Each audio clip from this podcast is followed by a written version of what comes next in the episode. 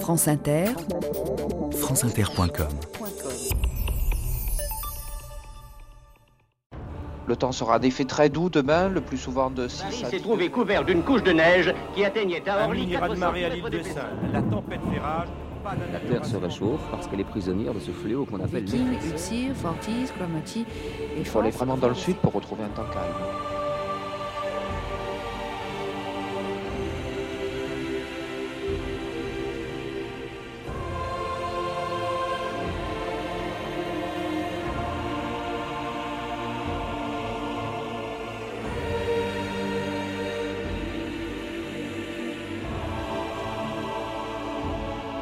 2000 ans d'histoire.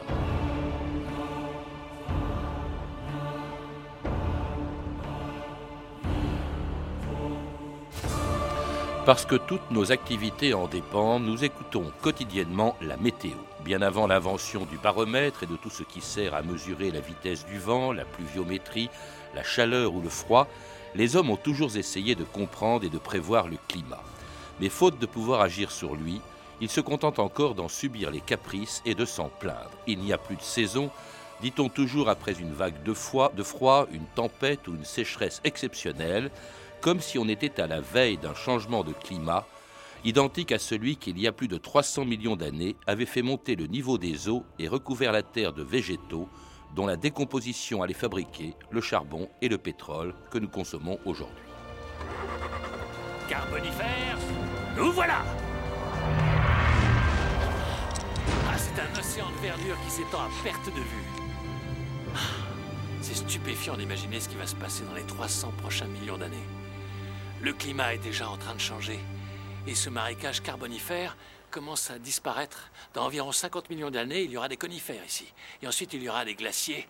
Le plus incroyable, c'est que dans 300 millions d'années, à cet endroit précis, enfin pas ici, 45 mètres sous mes pieds, il y aura peut-être un restaurant à Glasgow, en Écosse. Je patauge dans la boue, la chaleur est étouffante, mais ces marais, où se manifeste la vie, c'est un paradis pour moi. Regardez, ici le feu peut prendre si facilement. Au carbonifère, il y a tellement d'oxygène dans l'air que le feu va se répandre rapidement dans toute la forêt. Frédéric Danré, bonjour. Bonjour. Alors c'était les effets du climat sur la Terre il y a 300 millions d'années, à l'époque du Carbonifère, une période dont vous parlez dans votre livre, une brève histoire du climat, dans laquelle vous remontez d'ailleurs bien au-delà du Carbonifère jusqu'à la naissance de la Terre il y a plus de 4 milliards d'années. Est-ce qu'on pouvait, est-ce qu'on peut aujourd'hui imaginer le climat de la Terre euh, il, y a, il y a 4 milliards d'années? Euh, Tout ce qu'on sait, euh, l'imaginer, oui, on ne peut guère faire que ça. Les, premières archives climatiques remontent à peu près à 2 milliards 400 millions d'années. Avant, on en est réduit aux supputations. Tout ce qu'on sait, c'est que la Terre était très chaude, donc forcément, il devait faire un peu chaud. Euh, et que le Soleil, euh, sa, machine, son moteur interne n'était pas, n'avait pas encore atteint son plein rendement, donc lui avait, euh, était un peu moins chaud qu'il ne l'est actuellement. Néanmoins, on peut supposer qu'entre 4 milliards 500 millions d'années, date de naissance de la Terre, et 2 milliards 4, il a fait très chaud. Et en 2 milliards 4, on sait qu'il y a 2 milliards 400 millions d'années, qu'il y a une glaciation très importante, parce qu'on retrouve les stries, euh, les stries sur des roches sédimentaires laissées par le recul ou l'avancée des glaciers. Donc à cette époque-là, la Terre était un peu englacée sur son hémisphère nord. Alors là, des périodes de toute l'histoire du climat de la Terre, c'est une succession de périodes de glaciation, puis de, de réchauffement. Euh, à quoi d'ailleurs est dû le climat et son évolution? Vous évoquez le Soleil, Frédéric Danhé, c'est peut-être évidemment le premier, pas le seul, mais le premier facteur du climat. Oui, le, le- le Soleil fournit l'énergie de la machine climatique terrestre, et donc bien évidemment, si la quantité d'énergie que le Soleil nous fournit euh, évolue, euh, le climat va changer. Euh, alors cette quantité d'énergie, elle bouge en fonction de l'activité interne du Soleil, elle bouge aussi en fonction de la position relative de la Terre par rapport au Soleil. Tout cela bouge en permanence et fait que, de façon générale, depuis que la Terre est Terre et que le Soleil est Soleil, le climat est affecté de cycles multiples qui se chevauchent les uns les autres, qui, qui font que grossièrement, on passe de périodes chaudes à des périodes froides. Et là, en ce moment, on est plutôt dans une période clémente. Et dans la même période, d'ailleurs, il y a des variations du climat en fonction de la position, enfin plutôt de, l'inclinaison de la Terre par rapport au Soleil, c'est-à-dire de, l'angle par lequel les euh, rayons du Soleil atteignent la Terre. C'est même à l'origine du mot climat, Frédéric Doré. Eh oui, climat, ça vient du grec climati, c'était euh, latinisé ensuite et ça veut dire inclinaison, tout simplement. Pourquoi? Parce que euh, sur l'équateur, euh, les rayons du soleil arrivent pratiquement perpendiculaires au sol et c'est avec un rayon perpendiculaire qu'on a une énergie maximale qui est transmise au sol, alors que sur les pôles, ces rayons arrivent de façon presque tangentielle. Donc là, l'énergie fournie au sol est minimale. Et euh, le climat, ça vient justement de cette différence qui fait que l'air et l'eau transmettent euh, de l'énergie, des calories, depuis l'équateur qui en a beaucoup jusqu'au pôle qui en a moins. Et cette simple relation entre les deux, ce simple transfert d'énergie suffit à définir le climat. Et à fabriquer les vents, à fabriquer les courants qui eux aussi, du coup, déterminent. Qui sont des courroies de transmission, en fait, entre l'équateur et, euh, et, les pôles. Et parce que la Terre tourne, la force centrifuge fait que ces vents, en gros, sont scindés en de multitudes de, de cellules. Euh, multitude, euh, j'exagère un peu, il y en a deux. Des vents géants qui distribuent donc les calories depuis l'équateur jusqu'au pôle et qui définissent véritablement les différents climats de la Terre. Autre facteur qui vient, lui, de la Terre, c'est la quantité de carbone dans l'atmosphère. Ah oui, c'est ce qu'on appelle l'effet de serre. Plus il y a de carbone et de méthane, enfin plus il y a de carbone dans l'atmosphère, plus l'effet de serre est important, c'est-à-dire plus l'atmosphère retient la chaleur rayonnée par la Terre et renvoie à la Terre cette chaleur rayonnée un effet de ping-pong en fait en permanence entre les gaz à effet de serre, dont le dioxyde de carbone et le méthane, et le sol. Euh, moins il y a de... À chaque fois qu'il y a une glaciation, en fait, en gros, euh, le taux de gaz à effet de serre dans l'atmosphère était, euh, était plus faible que lors des périodes chaudes. Autant de facteurs d'un climat qui a connu, vous le dites, une alternance de périodes de réchauffement et puis de périodes de glaciaires, dont la dernière se terminait il y a 8000 ans, date d'un célèbre, d'une célèbre catastrophe climatique. Entre dans l'arche avec toute ta famille. Je ferai pleuvoir sur la terre pendant quarante jours et quarante nuits. Et j'effacerai de la surface du sol tous les êtres que j'ai faits. Femme, fils, fille, le déluge va bientôt s'abattre sur la terre.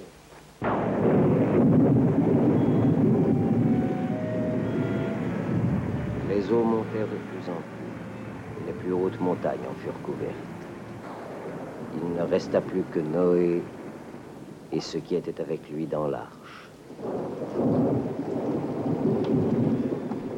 Alors Frédéric Doré, si on peut se demander si Noé a vraiment existé, ainsi que son arche, il paraît que le déluge s'est vraiment produit. On a découvert, paraît-il, des traces et que c'est la montée des eaux qui aurait provoqué, par exemple, la naissance de la mer Noire et même de la Baltique. Alors la montée des eaux qui suivait une descente des eaux. En fait, il y a 6000 ans, il est fort probable que le climat s'étant fortement rafraîchi, il ait plu très très très longtemps, très fortement. Il y a 8000 ans, pardon, euh, le climat était plus chaud, je me corrige, donc plus humide. Il aurait plu pendant, euh, pendant 2000 ans presque. Euh, et donc ça, ça expliquerait, ça expliquerait le déluge. Il est clair que les archives historiques montrent un déluge de pluie pendant, euh, pendant à peu près 2000 ans, suite à quoi on a eu un climat un peu plus chaud. Euh, la Bible étant un merveilleux résumé finalement des archives géologiques, on peut croire qu'il y a eu de fortes pluies et qu'ensuite l'humanité a été condamnée à un certain enfer qui était un climat chaud, climat chaud qui a quand même favorisé fortement euh, le développement humain vu qu'il a euh, permis de faire perdurer le néolithique et d'inciter les hommes à se regrouper en cités et des hommes qui ignorent totalement les mécanismes du climat, si bien qu'au fond, tout ce qui peut les surprendre dans le climat ben, est d'origine divine. Hein. c'est, Forcément, le doigt de Dieu est partout quand on ne connaît pas le fonctionnement du monde. Alors, ce qui est important, c'est que, euh, au fond, à la date présumée de ce déluge, commence une ère climatique dans laquelle nous sommes aujourd'hui. La dernière grande glaciation est terminée et au fond, rien n'a vraiment changé. Nous sommes dans une période de réchauffement climatique qui date d'il y a 8000 ans. Oui, c'est ça, on est dans l'Holocène, c'est un climat euh, pas forcément stable, mais en tout cas plus doux. C'est la période, une des périodes les plus douces de l'histoire climatique de la Terre et une période dont le début a concouru à favoriser donc l'émergence de l'agriculture. Il y avait eu de multiples essais très probables par des tribus nomades, notamment dans le croissant fertile, l'Irak par exemple. Et le climat, en changeant à peu près il y a 8000 ans, après la dernière période de glaciation, donc le climat devenant plus chaud, a, favorisé le développement des graminées et a favorisé donc la naissance de l'agriculture. Et la naissance de l'histoire, tout simplement. Et la naissance de l'histoire. C'est-à-dire de l'écriture, puisque je crois qu'on calcule justement les quantités de grains. Ce sont les, les premières traces d'écriture sont faites pour ça. Eh ben oui, l'écriture est née chez les comptables. Les comptables comptaient les quantités de grains qui étaient amenés en Mésopotamie auprès des puissants. Euh, ça leur permettait de taxer les impôts, de calculer les impôts, pardon. Et l'écriture ensuite s'est émancipée des villes euh, pour porter autre chose que de simples comptes. Euh, et on peut, on peut, on peut pas dire que le climat fait l'histoire, mais en tout cas, le climat aide l'histoire. Mmh. Il y avait, disons, un vent de l'histoire euh, qui a été maintenu réchauffé, accéléré euh, par un climat qui était favorable à la fois à la physiologie des hommes et à la physiologie des plantes. Et tout le monde s'est retrouvé. Et au final, la démographie humaine, grâce à ce climat favorable qui a favorisé l'agriculture, a été multipliée par 30 en quelques milliers d'années.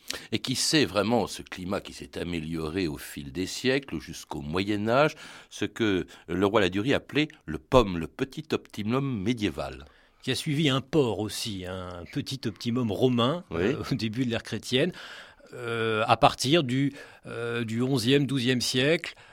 voire 10e siècle dans certaines régions, le climat s'est réchauffé, les hivers sont devenus plus doux, les étés sont devenus plus secs, les intersaisons ont joué leur rôle, savoir elles étaient ni sèches ni, ni, trop humides. bref, un climat extrêmement favorable à la culture, à l'agriculture, moins favorable aux maladies infectieuses, euh, donc un climat favorable au développement humain. Et c'est à cette période que le Moyen Âge connaît son apogée, le beau Moyen Âge de, de. Euh, c'est-à-dire qu'on déforeste, on met en culture quasiment tout le territoire français. Il n'y a plus une seule forêt sauvage au milieu du XIVe siècle.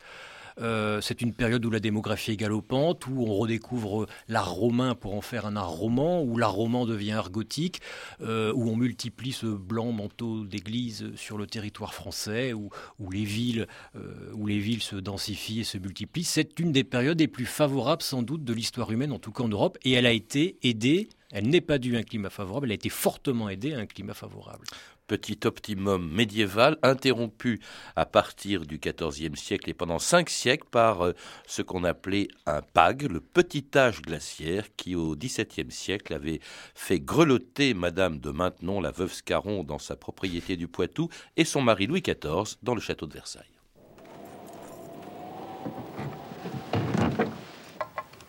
L'eau et le vin ont gelé, sire, rien qu'à traverser l'antichambre. Il sied à votre majesté d'attendre que le tout veuille bien fondre à la chaleur du feu. J'attendrai. Les désordres se multipliaient. On trouvait partout affichés les placards les plus violents contre le roi. De nuit, on insultait ses statues.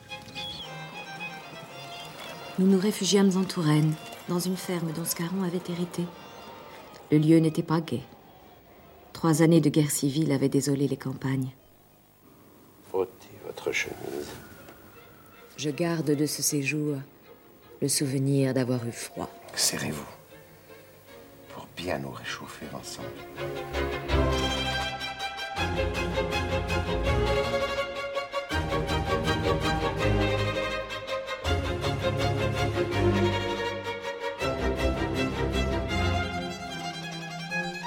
C'était l'hiver de Vivaldi, contemporain justement de ce petit âge glaciaire, Frédéric Denré, dont vous dites qu'on ignore très bien pourquoi il s'est produit, pourquoi alors qu'on allait vers un réchauffement climatique de plus en plus important, et eh bien brusquement, c'était l'hiver, et un hiver glacial, et des hivers glaciaux, parce que ça a duré trois siècles. Ça a duré trois siècles avec des périodes, des, super, des hyper pags, comme dit euh, le roi Ladurie, et la période 1645-1715 en fait partie, hein, c'est en gros la période du siècle de Louis XIV.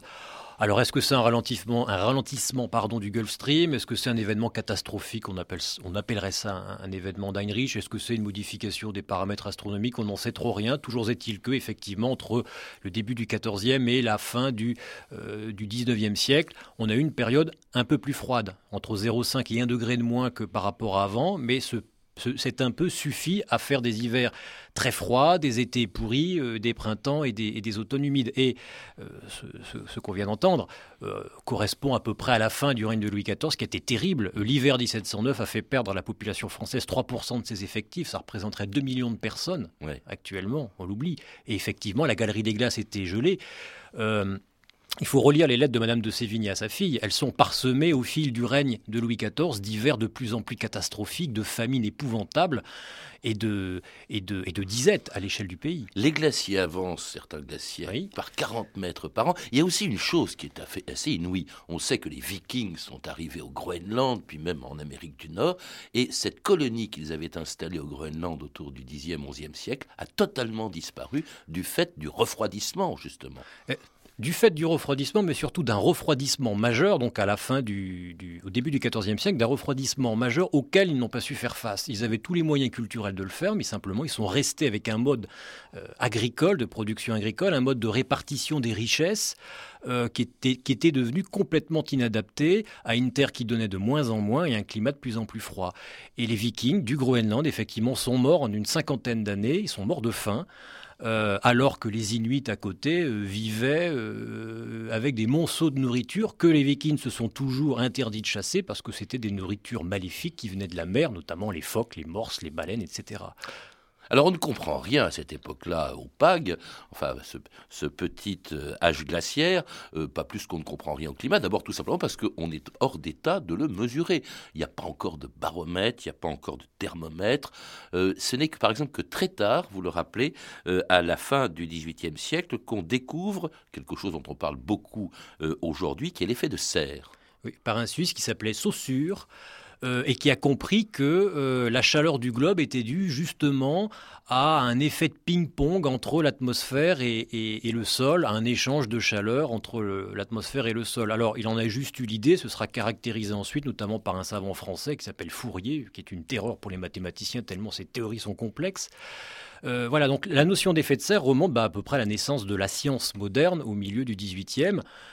Et on a cessé ensuite de, euh, nourrir cette théorie, euh, d'abonder dans le sens euh, de l'importance de l'effet de serre et de l'importance que pouvait avoir la consommation de charbon, par exemple, donc de combustibles fossiles, dans l'augmentation de cet effet de serre. Cette idée, elle date de, Sven Arrhenius, un savant suédois à la fin du 19e. Donc c'est des choses qui sont euh, qui datent pas d'hier. Et cela précisément au moment où le réchauffement climatique reprend, le petit âge glaciaire s'est terminé, et il n'a jamais cessé d'ailleurs de, euh, de continuer ce réchauffement climatique, interrompu cependant par euh, des événements climatiques qui marquent d'autant plus, qui sont un peu des anomalies dans cette période de réchauffement climatique, comme par exemple cet hiver 1900 1954 qui avait provoqué l'appel de l'abbé Pierre.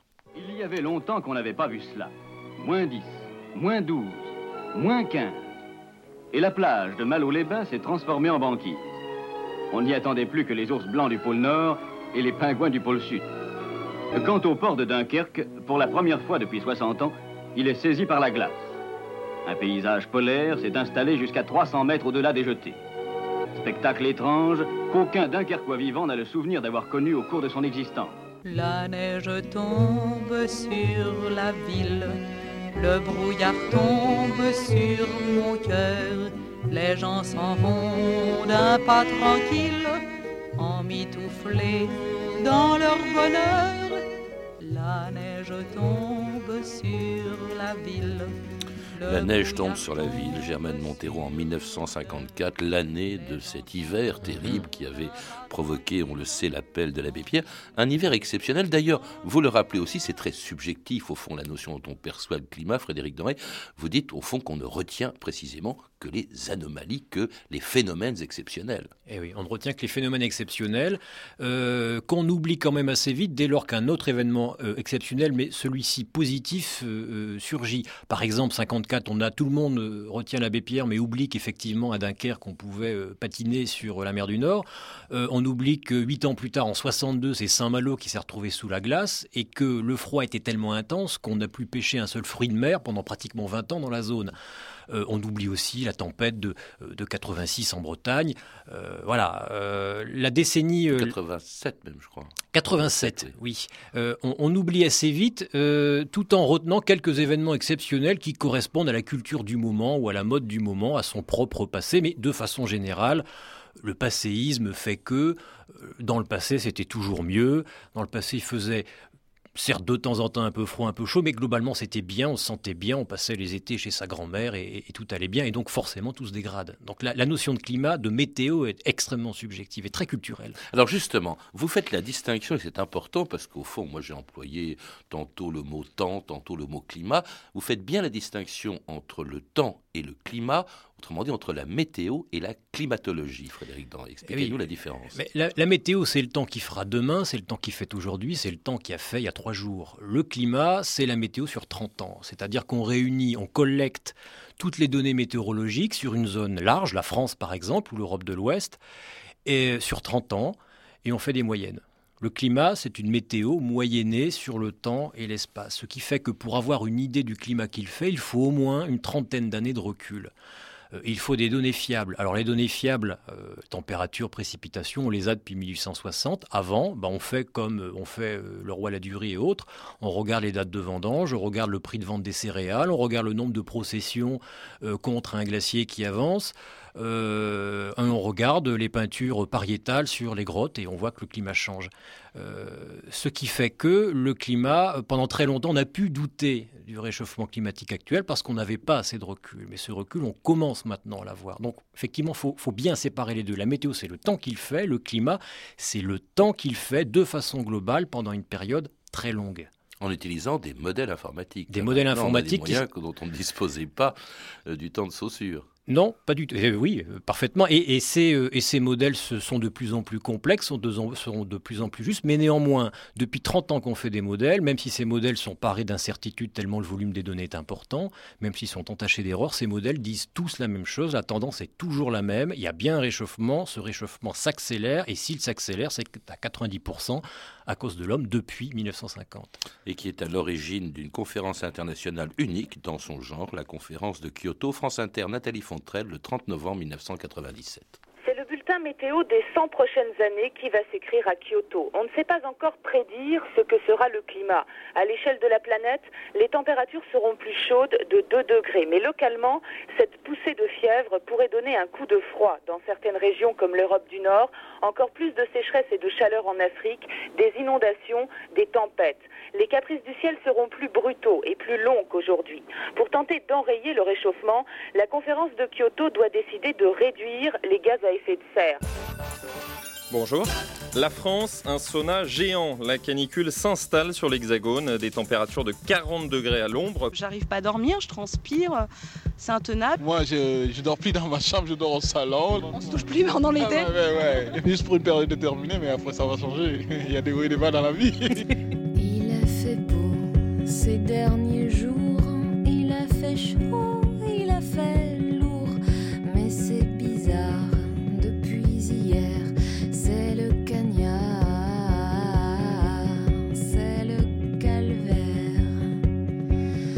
Canicule par Jeanne Chéral et qui date à peu près de l'époque justement de cette mhm. canicule extraordinaire de 2003. Là aussi, comme on disait tout à l'heure, exceptionnelle. Tout le monde évidemment s'en souvient, d'autant plus qu'elle a fait des euh, centaines de, morts, cette canicule, des milliers de morts, Frédéric Danway.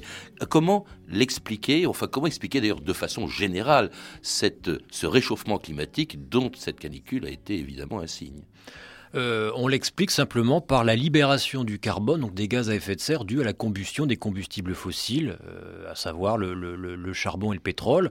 Euh, ces gaz se sont accumulés dans l'atmosphère. Euh, et donc l'effet de serre s'accentue. Alors, oui, mais je vous pose la question parce que vous dites une chose curieuse. Évidemment, on en attribue la responsabilité aux activités humaines, à l'industrialisation depuis le XVIIIe siècle. Or, vous dites que les activités humaines ne participent que pour une très faible part à l'augmentation du taux de dioxyde de carbone dans l'atmosphère. Oui, le seul problème, c'est qu'il s'accumule. Le seul problème, c'est que ça s'accumule de 36%, certes, euh, par année, c'est pas grand-chose. 4 milliards de tonnes de carbone qui s'accumulent par rapport aux 740 milliards de tonnes de carbone contenues dans l'atmosphère, c'est pas grand-chose. Sauf que euh, ces 4 milliards de tonnes sont beaucoup trop importantes par rapport aux capacités de recyclage, si vous voulez, de la machine climatique, de la machine Terre. Donc ces 4 milliards s'accumulent, ce qui fait que depuis un siècle, on a 36% d'augmentation du taux de, gaz à effet de serre dans l'atmosphère, et ça suffit pour dérégler un système qui était à l'équilibre depuis 8000 ans à peu près. C'est bien cette notion d'échelle qui est important de, concevoir.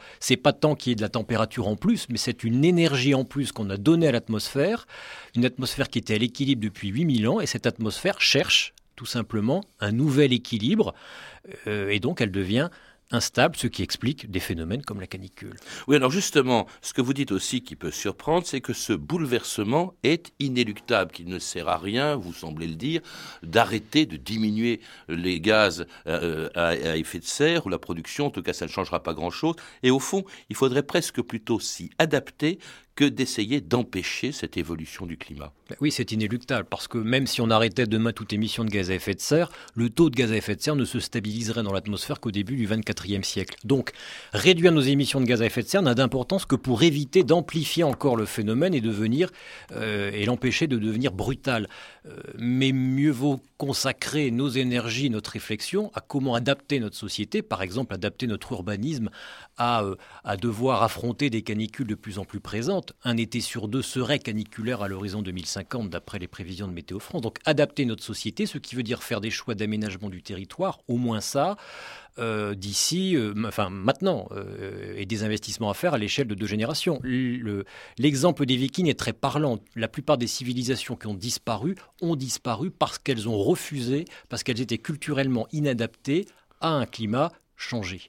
Mais parce que les conséquences, vous le soulignez, sont quand même catastrophiques. Une élévation du niveau des mers, euh, des catastrophes climatiques plus nombreuses, que ce soit des cyclones, des tempêtes, des sécheresses en Afrique, donc de la famine. Et alors votre livre se termine curieusement par une nouvelle. C'est au fond le, un, train qui s'en va, qui quitte la gare de Lille, 22 heures et 29 degrés Celsius, un soir d'été à Lille. L'horloge de la gare sonne, peu après le petit voyant s'allume, le chauffeur TGV dessert les fins et il part de nuit. Et vous montrez au fond ce que serait ce voyage en train la nuit, parce qu'évidemment le, jour il ferait trop chaud. C'est assez extraordinaire cette petite nouvelle qui termine votre livre, Frédéric Doré. Ben, à cette époque-là, on en est quasiment certain. Euh, l'été en France, la France plutôt en été, serait comme la Côte d'Azur. Nous sommes en quelle année? Là, on est en 2000, 2040, 2050, j'ose pas trop avancer de date. Euh, prenez la Côte d'Azur en été, ce sera la France l'entièreté du territoire français euh, en 2050, euh, en été.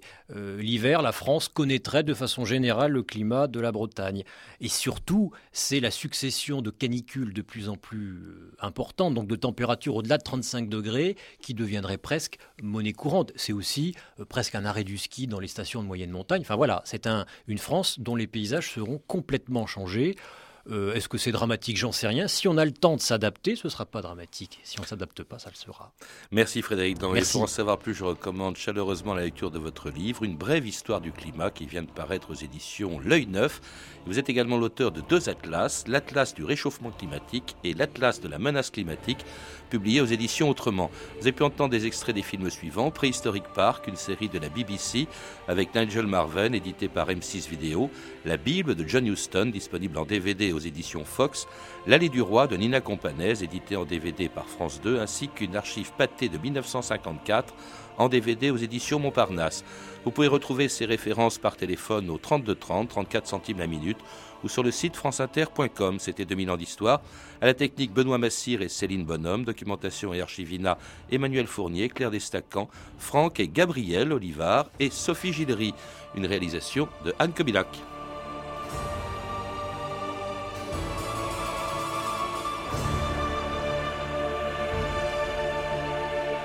Demain, dans 2000 ans d'histoire, à l'occasion de l'ouverture de l'historial de Gaulle, une histoire de l'antigaullisme.